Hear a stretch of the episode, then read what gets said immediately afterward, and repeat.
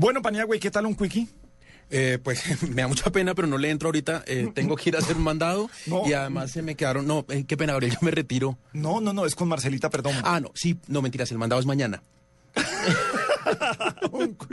Buenas noches a todos. Buenas noches a todos. Soy Marcela Perdomo y este es el Quickie Tecnológico de hoy.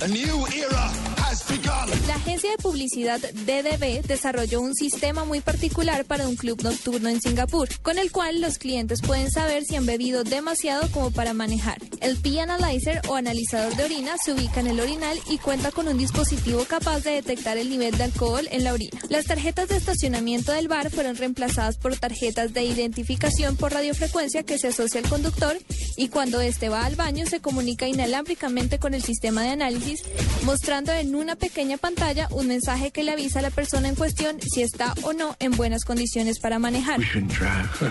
Este sistema ha funcionado por dos semanas en Singapur y hasta ahora se han examinado a 573 conductores, de los cuales 342 decidieron no manejar gracias a las advertencias. No estoy del todo convencido. Por error, PayPal convirtió a un usuario en el hombre más rico del mundo. Cuando se disponía a realizar un pago a través del servicio, Chris Reynolds, de 56 años, vio que su cuenta tenía 100 mil billones de dólares, lo que lo convertía en la persona más adinerada del planeta. Aunque el error fue corregido de inmediato, Reynolds alcanzó a hacer planes con el dinero. Un grupo de investigadores de Microsoft y Google crearon un software llamado Far Out, el cual aspira a predecir ubicaciones precisas a partir del análisis del desplazamiento cotidiano de las personas que usan el GPS. El programa busca adivinar la localización de una persona incluso si cambia de lugar de trabajo o residencia.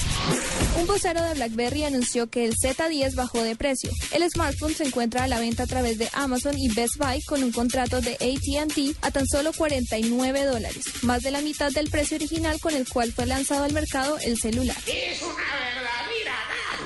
Para la nube, Marcela Perdomo, Blue Radio.